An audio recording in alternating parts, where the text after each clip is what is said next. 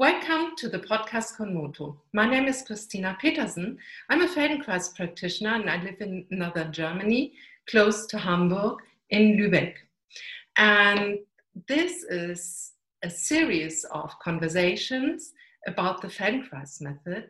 And today I'm very um, happy about to talk with Faria Doctor. I think she's living in Canada, so quite far away from me, but she is also highly fascinated from the Feldenkrais method, and I'm so curious to hear her journey into the um, Feldenkrais method and about her background. And so, hello, Faria. Well, hello. Thank you for the lovely introduction, Christina. And yes, I am in Canada. I am very close to Niagara Falls on the Canadian side in southern Ontario. And um, I haven't lived here all my life. I've, I've been in a variety of different places. But uh, you were asking a little bit about my background and how I ended up. How did I end up as a Feldenkrais practitioner? Uh, well, maybe I should start with um, well, what comes to my mind is uh, I grew up with a father as a doctor. So I was surrounded by a lot of medical books, anatomy books, surgery books. I would hear him talking and doing consultations on the phone. So my my interest in human, I would say anatomy and physiology really came from a young age. And I thought and my dad was a doctor, um, I thought I would want to be one too because I found it really fascinating. And so that led me to university and studying biology and uh, loving, loving what I was learning. But I soon discovered that I had some learning issues. I had ADD and had a really difficult time in academia. That was not my skill. And so when one door closes, another opens. And I found that I had a, real skill in feeling and sensing. I had kinesthetic. Um, my body intelligence, my body awareness was quite good. And so after university, I ended up going to a 2200 hour massage therapy program in Ontario, in Canada. And from there, I learned a lot of anatomy, a lot of physiology, where muscles attach. And, um, and so that sort of brought me deeper into understanding human, not necessarily movement, but where things are, where they're attached, and what they do. And um, uh, just this amazing fortuitous event happened where I was very involved with the Massage Therapy Association at the time, and I won a gift certificate to a course, uh, a Feldenkrais course. And I went to the course and was blown away. That was it. I was hooked. And I realized that that was my that was the answer to what I wanted to know and wanted to learn. And I realized too that it was teaching me how to learn. And I didn't know it at the time, but um, when I went into the Feldenkrais, uh, I did a training in Toronto, in Canada, and uh, completed my Feldenkrais training in 2004, and uh, have been working pretty much full time. Uh, sometimes combining my skills as a massage therapist, but primarily doing a lot of work with um, with the Feldenkrais method, te- teaching people uh, how to understand movement and repatterning movement. And um, yeah, so that's sort of my trajectory uh, to the, the Feldenkrais world.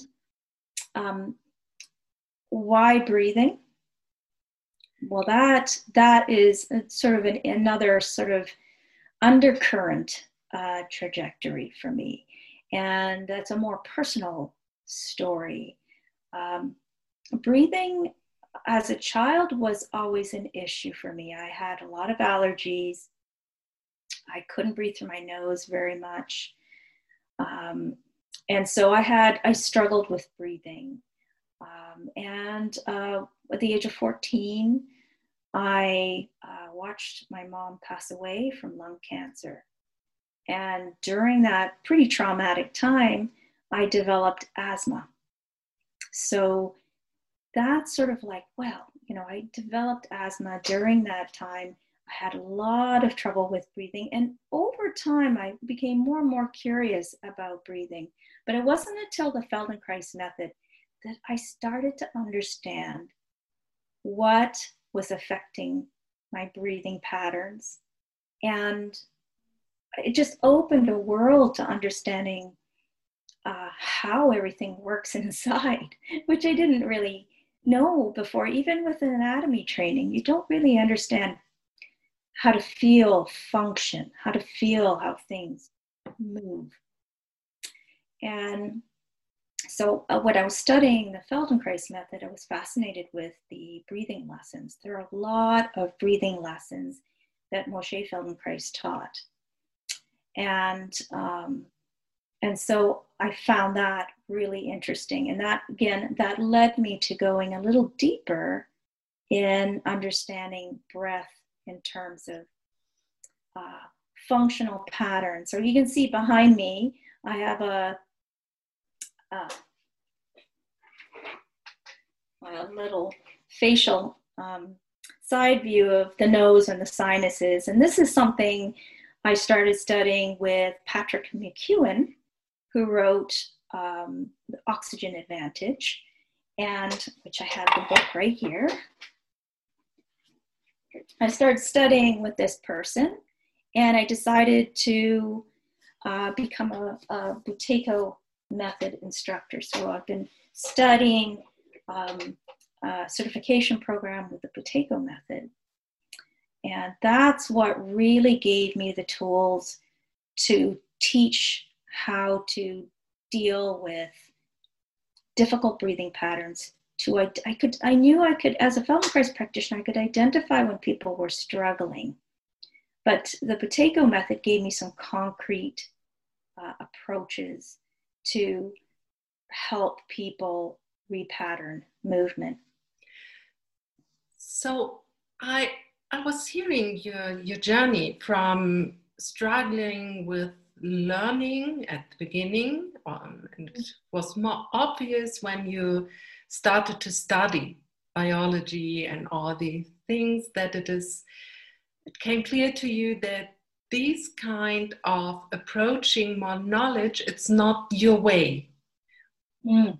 Yeah, but you you found out that there is another world how to get in contact to this.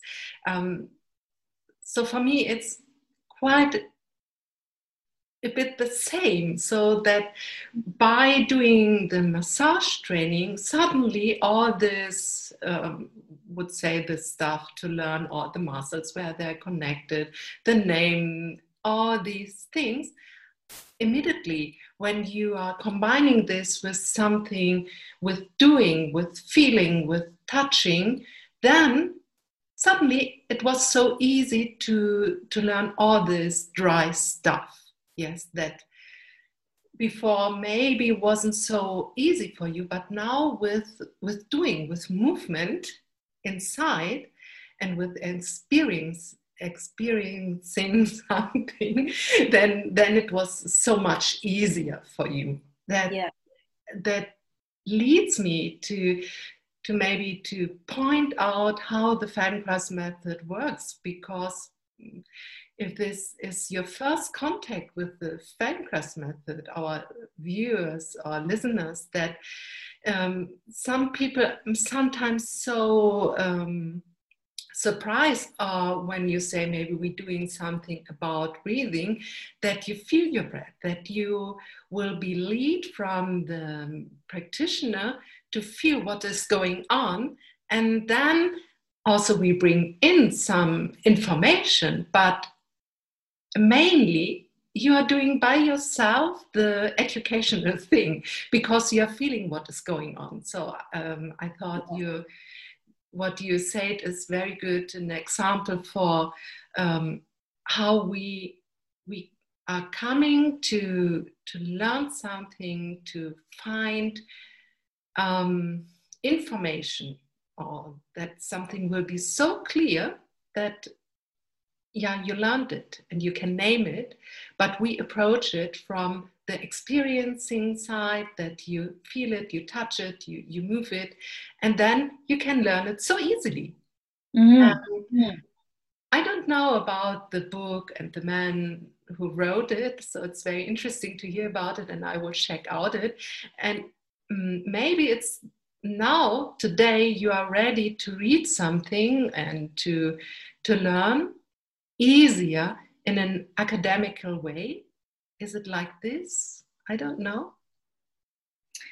Um, well, it's it's it's interesting because when you when you feel something, you know it. Like the feeling, sensing and feeling helps you to know in an embodied way.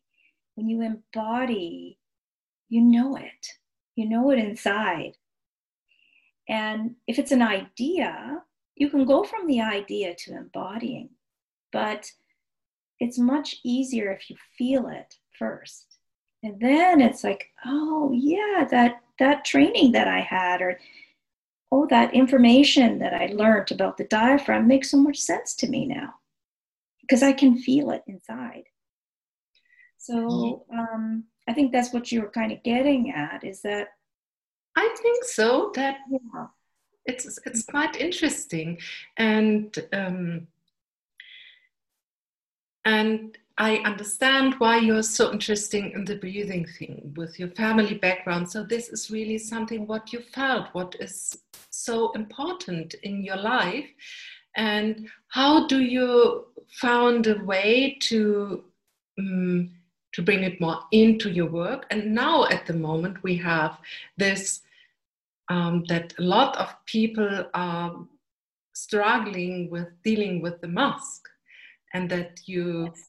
you brought something into the world um, with Feldenkrais method and maybe how to wear a mask or can you yeah please yeah. explain more about it let me let me tell you a little bit more about um, in my practice i was discovering that a lot of people who would come in, I would observe that they had breathing patterns that weren't helping them. I saw a lot of people who uh, were hyperventilating. No, near the end of the lesson, their breathing's beautiful and easy and soft, but their natural day to day pattern was getting them into a lot of trouble.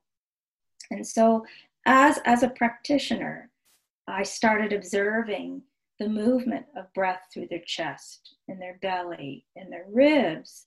And of course, if you're stiff with the breathing, so are the ribs. So so is the body, right? And this is all tied to emotion as well.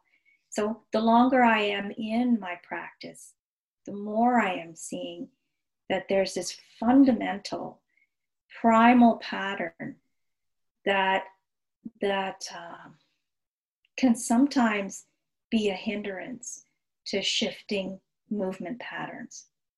So, this is, I think, this is such a primal, primary theme. The breath is everything. And once we understand what we're doing, we have much better uh, control over our functioning and um, and as as a Feldenkrais practitioner, I was realizing that when COVID hit, people were very stressed out, and they were talking about struggling wearing a mask. They were talking about getting headaches. Um, there was a lot of distress, and I knew I had some skills to teach people how to reduce the stress and make it really easy and comfortable to live behind a mask. And as you know, in most countries now, you can't go anywhere indoors unless you have a mask on. I know in Canada, you walk into a store or a restaurant, anywhere that's enclosed, You have to put the mask on to protect from transmission and for getting a potential load, a viral load. The problem with being indoors is that the viral load indoors can build over time. And so, wearing something that'll prevent moisture spreading uh, big, uh, far distances is a really good idea. So I know some, there's a lot of controversy around wearing a mask, and I have talked to, um, I've read a lot about it. I've, talked to an epidemiologist about it. We actually invited him, Dr. Turner Osler, to um, some uh, association meetings, and he, his belief is that you are decreasing transmission. Even though there is a little bit of leakage out the side, um, you are reducing transmission quite a lot. And the more people are able to feel comfortable, and I know some people can't, they are, they just cannot wear it for, for a variety of health reasons and emotional reasons. And we need to also step back and be compassionate towards people who are struggling and do the best we can for ourselves. And so I saw this, I saw the struggle and difficulty that people were having. And I thought I need to do something about this. Um, so I decided to teach uh, a class. I did a class by donation on Eventbrite. And uh, the theme was how to breathe easier behind a mask. And I since have put it on my website. I have a free a free recording there for anyone who wants to um, explore that idea. But um, there are some key things that people are struggling with. There's three major issues with mask wearing. People are breathing through their mouth when they put the mask on. People are breathing too hard and too fast. So you can imagine that creates a lot of steam, a lot of breeze, right? The glasses fog up because there's so much wind going through this, the mask, and it gets hot. So the more you breathe through your mouth, the more you're pushing out a lot of heat. So I've learned a great deal about uh, the power of breathing through the nose and restricting breathing through the mouth because you know from this model that i have here you can see that this pink area in in this model. That's all nose uh, space behind the nose. This is the nasal passages and the sinuses. Okay? And so this is the place where the air gets filtered. It gets warmed before it goes down your throat. Um, it creates enough resistance so that your diaphragm can move more effectively. And when your diaphragm moves more effectively, there's better uh, airflow through the lungs. The moment you switch to a mouth breath, uh, your anxiety will increase. You're pushing out too much carbon dioxide. And um, when that happens, uh, the uh, well, I should go back a step. So people are they're doing those three things that are making it difficult, and if they learn not to do those three things, the breathing behind a mask can become very, very easy. And I know this because I've done it myself. I work, you know, and I work behind a mask. I go to the store and I'm behind a mask. I have no problems and I can feel comfortable, calm, and safe. So I wanted to teach people how to do that and feel that. I think I want to um, ask you if you can bring it again a little bit more to the surface. What is the difference between breathing through the nose. You, you said something about the interplay between the nose breathing and the diaphragm. I, I caught it a, a bit, but maybe can you repeat it again? well, uh, why don't you why don't you try it? So anyone who's listening, just just take a pinch your nose and hold it closed, and take a few breaths just through your mouth. Just feel what that's like. What do you feel in your body? And then take your hand away and close your mouth. Put and rest your tongue kind of on the roof of your mouth, comfortably, somewhere comfortable. And just breathe through your nose for a few cycles and notice the difference in your body. What do you feel in your throat, the back of your throat? What do you feel in your chest, in your belly, in your back, maybe? Does the breathing speed change? Does the movement change through your body? And you also the difference too is that when you're breathing in through your nose, can you feel the breeze in the back of your throat? And when you breathe out through your nose, you might feel that the air is warmer coming up through the back of your throat and out through the nose. When you breathe through your mouth, if you open your mouth and do a couple of mouth breaths, you might feel that the air is kind of cool in the back. It hits the back of the throat, it dries the back of the throat, and it can irritate the back of the throat. So you're pulling in a lot of cool air into your lungs when you breathe through your mouth. When you switch to your nasal breath, just feel what that's like changes, it softens the air. It's almost like the, what the air goes through the nose and it runs through lots of different nooks and crannies and goes past areas that are um, feeling the air, trapping things that aren't supposed to be there, which is great for your immune system. You don't want to um, introduce a virus to directly into your throat and down into your lungs. You want to trap it in your nasal passages.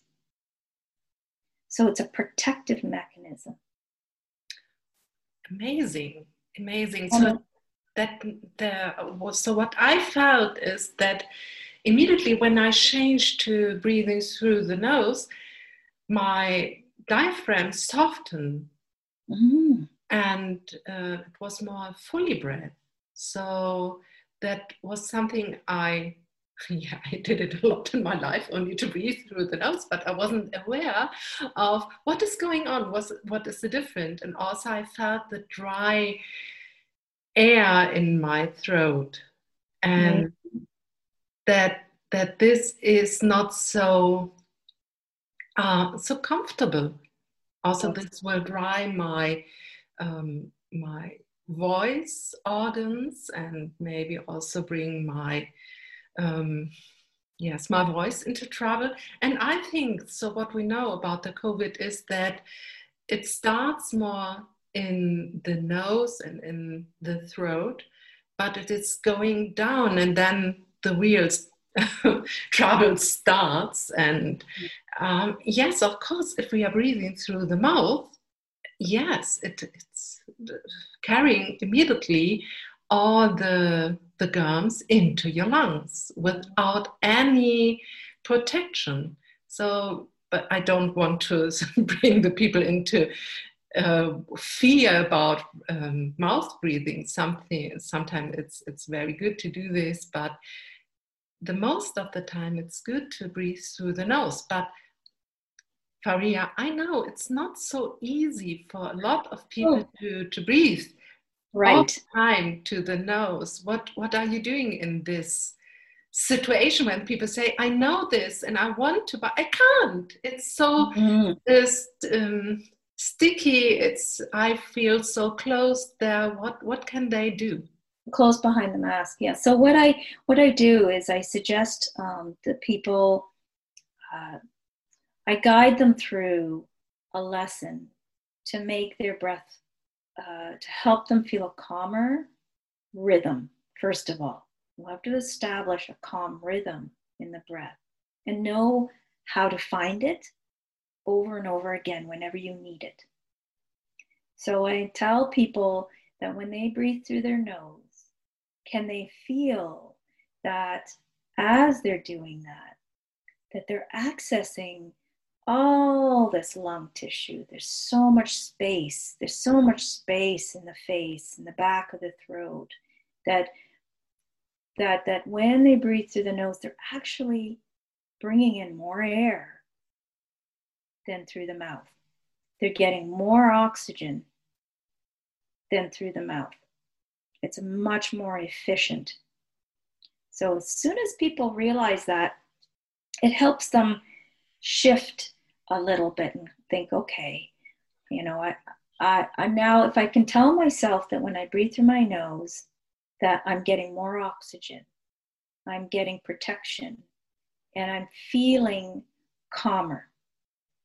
The other thing about nose breathing, which is really fascinating, is that we have receptors in our nose that traps nitric oxide. What mm-hmm. nitric oxide does is it's a vaso, it's a dilator, bronchial, not a vaso, a bronchial dilator. So it goes in and it helps the lungs open a bit more. Okay, this is so important, right? You want you want the bronchioles, the tubules in the lung to, to open up. Well, what does that do? It improves flow to the alveoli, the place where the exchange happens in the lungs.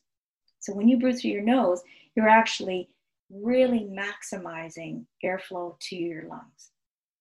So that's another benefit. That's another benefit. And when, more, when people begin to understand that, then they can practice it. They can practice switching. Every once in a while, they can.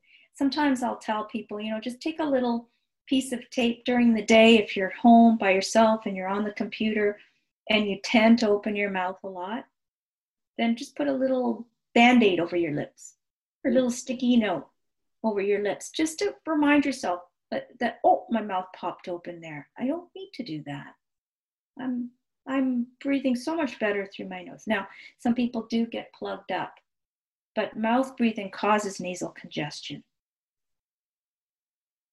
okay so irritates the sinuses if you mouth breathe and nas- the nasal area gets quite congested so there are techniques in the Buteyko method that helps you unblock your nose so that you can breathe through your nose. But if we go back to the theme of breathing through a mask and sensing the benefits and the flow through the nose into the sinuses, into the back of the throat. And if you could even imagine this as you're breathing right now, as you're breathing right now, just feel that you have all this space in your skull. And that as the air washes in, it gets filtered. And as it goes down into your trachea and goes down into the lung tissue, you can feel this air that's been filtered and warmed.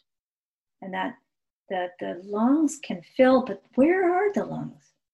This is an interesting thing. Some people think it's just in the front.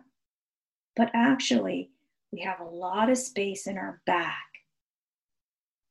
So when I think about, when I t- tell people about how the lungs fill through my lesson, you can think of them almost like oozing into the back, into your lower back, and creating all this space.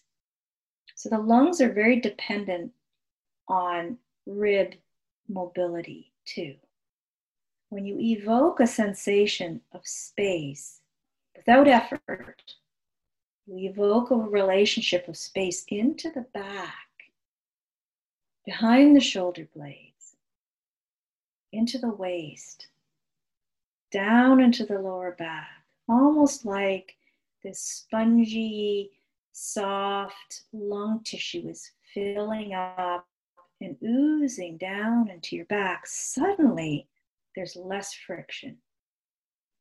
Because we often forget that our air passage is not in the front. A lot of people, when they breathe, they think about the front, actually, it goes down far back. So if you think of breathing into your back, it's a little more accurate. It'll create space in the throat. And, you know, a lot of people who are singers would probably think about this too that when they're drawing air in, it's not all in the front. You don't want to create a lot of chest tension. You don't want to create a lot of diaphragmatic tension. You want it to be soft and light and easy. So, switching also the idea that breath needs to be effortful and that it can be easy and it can be light. If you hear yourself breathing all the time, then you know that you're putting a little bit more effort in than you need to. It's akin to, I often will say it's like you're revving your engine all the time and you're breathing hard and you can hear your breath. Or you're causing constriction somewhere in either the back of the nose or the throat or someplace in the diaphragm or the chest. And so when, when people realize that actually it doesn't have to be noisy, it doesn't have to be hard, it can feel like nothing. And so that's a, that's a bit of a switch for people. Often when people are trained to breathe in Pilates and yoga and other disciplines, they seem for some reason think that that technique is the right way to breathe.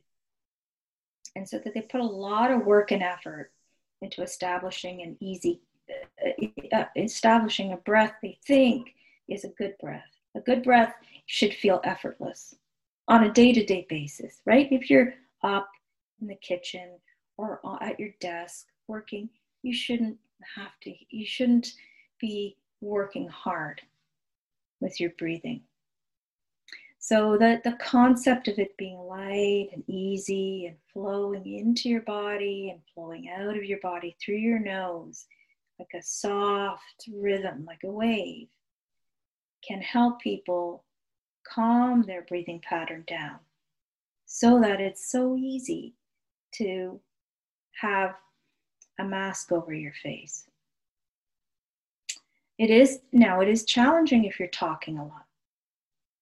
So if you're a person who has to be behind a mask and has to talk a lot, then you, there's um, a way to conserve the amount of air that you're pushing out of your mouth. So, right now, as I'm talking, I'm trying to conserve how much air is going through my vocal cords. And again, this is something a singer would do, right? They're conserving air. Uh, and so you don't want to blow it all out because then you'll sound a lot like this. You'll be breathy and out of breath all the time. So you want to conserve how much is leaking out when you're talking. And that will make it easier again behind the mask. Then it doesn't get so hot behind the mask. So those are lots of lots of different things to play around yeah. and, and to feel for.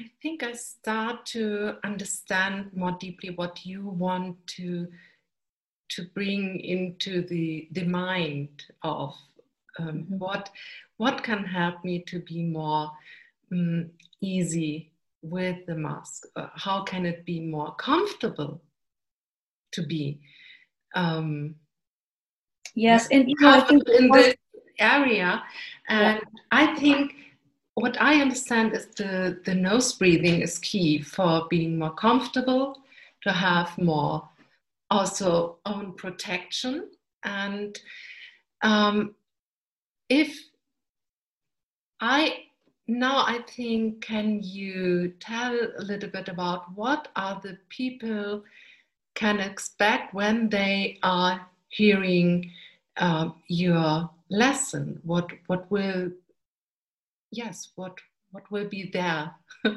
for them? Well, I I start out by um, talking a little bit about how breathing works, um, how it flows in the body, and what to think about. So it, it's um, it helps people understand why they're doing what they're doing first of all. Um, and I haven't really gone into a great detail about what carbon dioxide does for our body, but um, I do talk a lot about it in my recording. And then um, I take a person through a lesson. They can be seated or lying down or in any position they, they feel comfortable in. And they take them through an awareness lesson. Just, a, uh, you know, I gave you a little snippet of what it would be like. but a guided lesson of how uh, they can feel how they're breathing, feel where they feel breath, where they feel space. It's a very meditative lesson but it helps a person really get inside and feel safe with their pattern breathing and feel expansive because that's where you you want people you don't want to impose an idea you want to have them experience a felt sense of what it is to feel calm and to breathe in a way that is effortless and then part of the lesson, I get people to put the mask on and continue the lesson with the mask. And then come, and then come up and sit with the mask. Continue the lesson with the mask so that they have that felt sense to go back to, oh, this is so easy. Oh, my glasses aren't fogging up anymore. You know, like I can I can cope with this. I can deal with this. It doesn't have to be so frightening. I don't have to be so stressed out and stress myself out going outside and doing my errands. I can be very calm behind that mask. So, a lot of people who have done my lesson have said that, have said they've been able over to overcome their difficulties. Uh, they can um, teach now, or they can do their counseling very easily now behind a mask. They're so comfortable going out now with it. Um, their glasses aren't fogging up anymore. Uh, they're not getting irritated and bothered. um, so it's it's helped a number of people. I, I shared it with the Feldenkrais community and got a lot of positive feedback um, from them, which was really lovely. Really lovely that your colleagues give you you know thumbs up. That's um, that feels good and um, and so I decided just to leave it free on my website. And if people really like it and they want to make a donation, that's up to them. They can if they want to, uh, but it's really there to for this time. I mean, this is a difficult time in our lives with uh, COVID nineteen, and how do we how do we cope with it the best way we can and feel safe when we go out the door. It's really important. Yeah, and I think the Feldenkrais method has some tools that, on one hand, you will learn more about yourself and you will understand more easy all the the information stuff about the, the, breathing because it's also combined with the feeling, the sensing of what's going on. Mm-hmm. And on the other hand, it's also, yeah, that you have the possibility in a situation which is calm and protected to explore how is it to have the mask on? And if you have before the possibility to know more about your breath and how it's going on and to uh, discover more deeply your own possibility to breathe more free to the nose, then suddenly you can find out wow, yes, it's easier than before to breathe, even when I have a mask on. It's mm-hmm. not anymore so important. And I I appreciate that you you did this and that you offer this for free uh, on your website. And I think who, who can or who want, it's so nice also to give something back when you, you get something and you are able to do this at the moment. And it will be also um, be a link here in the podcast that you have an easy access to the website from Faria. that you mm. can find it immediately. And also, if you are able to speak German, I did a recording um, with another colleague here in Germany who was so um, passionate about you, what you did that she taught it in a group in between other practitioners and i thought wow that's amazing. And now it's even more easier for me to to breathe and to be with the mask. And so uh, maybe you don't need to uh, need to be able to speak german but to understand german then you can hear also this uh, conversation also evelyn will offer a free lesson in german yes and also i will come up with a zoom uh, meeting for German speaking people. Excellent. The more, I mean, the more it can reach people, the more it can help people, that's wonderful. And I'm really glad that she did that because, uh, yeah, I don't speak German. So I'm very limited. I'm monolingual. I'm very, very limited. um, so I'm, I'm good in one language. And so that's great that she was able to do something in, in another. Um, the other thing, too, is that some people have additional challenges, like they have uh, other respiratory issues, COPD, asthma, uh, anxiety related breathing patterns. Um, and, and so I've been offering online um, consultations if people want to get a little bit more one on one care, but they're still kind of struggling with it. They don't know what they're doing with their bodies that's making it hard, but they know something isn't feeling right. And uh, I'm, I can easily do that over a computer on, uh, on Zoom on a screen. Yes, I think that was very important that you um, talk about if you're really dealing with um, stronger issues with all the breathing, what that it might be good to have a single lesson with someone who really goes with your own rhythm and that you can ask about uh, what what can i do in my special situation mm. because what i think what's really good for the general public all people will have a good from doing this lesson and even if you have more stronger um, issues with the breathing, but to really get comfortable, uh, please go to Faria and make an appointment so that she can help you more easy with this.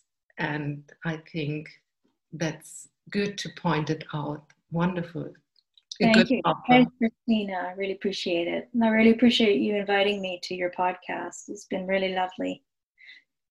Yeah, I have to say thank you that you brought this to me and that about uh, another person who got in contact with your recording. And I think that um, I will do a little bit different thing about this with the breathing, and I see maybe also you can offer something in your group lessons that people who are in contact with you, not only with this recording, mm-hmm. but they they can see on your website your sure. you are offering, and that you will come up in these, I think, more regular classes also how to cope with this time, but because I'm thinking it's not only the breathing mm. theme what's there, that Feldenkrais, the Feldenkrais method is so good at the moment because we are dealing with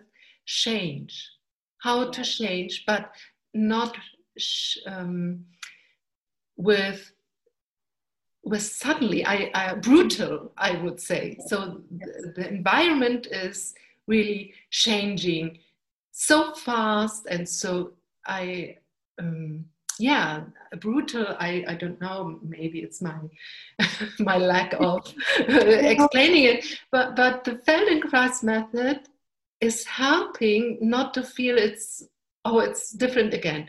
mass yes, no. And I have to be more aware of yeah. being close or far away from people, and I have to stay home or I have to change everything. Our life, it's, it's around the world.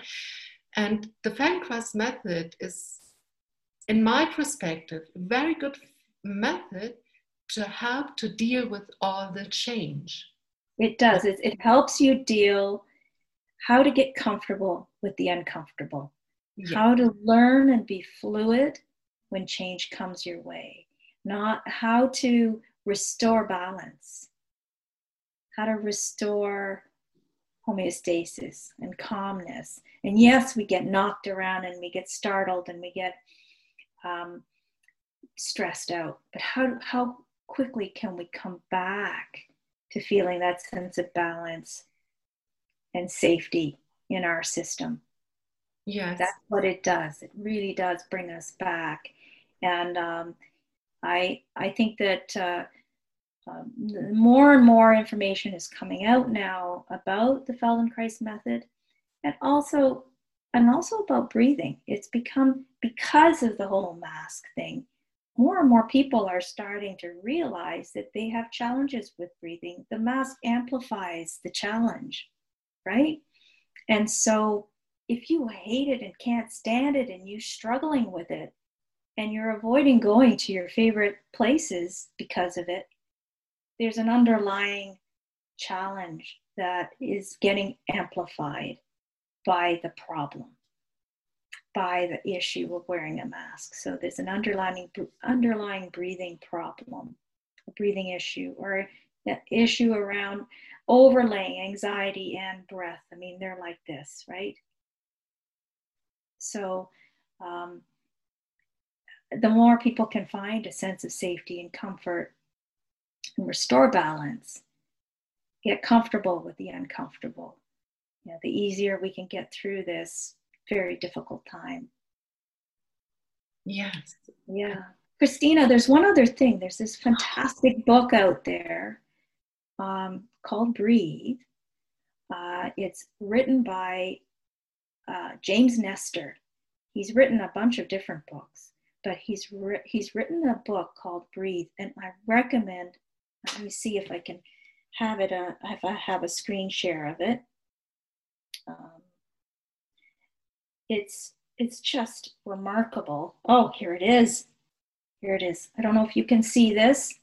I have it on on um, Audible right now. I don't know wow. if you can see it, um, but it is a fantastic book. And uh, it goes into how it all works, what the sinus is, what the nose does, and what an incredible area of um, that we've adapted to use. It's, it's going to blow your mind. You have to you have to read that book. It's all about breathing, but it goes into the nitty gritty and it goes into, he writes a really good story too. So it's an easy read. Wonderful. I think all this information you we will put it on the website or maybe you can bring it also on your website that the people can yes i will I yeah i plan to write uh, about that book actually yeah. write a little um, review of it because it's and, fundamental, fundamentally will change how people think about breathing. And I see you're really good in the breathing thing, that you are like a specialist in breathing, that you not only did the Feldenkrais thing, you also went into looking other books and to be really curious in this theme. And this is not um, my special theme is more the sleep and in one point i read something that there was um, investigation that people who are um, starting to know more about sleep. Yes. Yes, yes. They, well, they are sleeping better. And this i I know this is good to not to be so stuck in this, oh, the mask and all the breathing, how can I deal with this? So if you go more deeper in this theme, what's going on with the breath?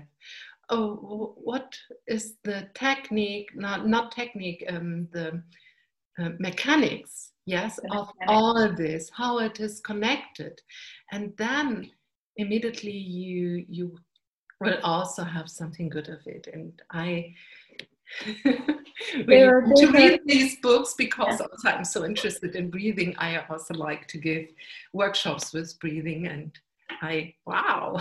and you, you, love, you love this theme of sleep, you will love this book. Yes. Yeah, there's a big um, because it talks about it talks about sleep. He wow. talks about how how yes. yeah how nose breathing helps with sleep as opposed to mouth breathing. It mm-hmm. talks about carbon dioxide levels and oxygen levels and all of that, and how uh, this issue around breathing is really affected by mouth breathing. Oh, so it's also good if you want to have a better sleep quality yes. to go into the theme. I know that's that's really uh, fascinating.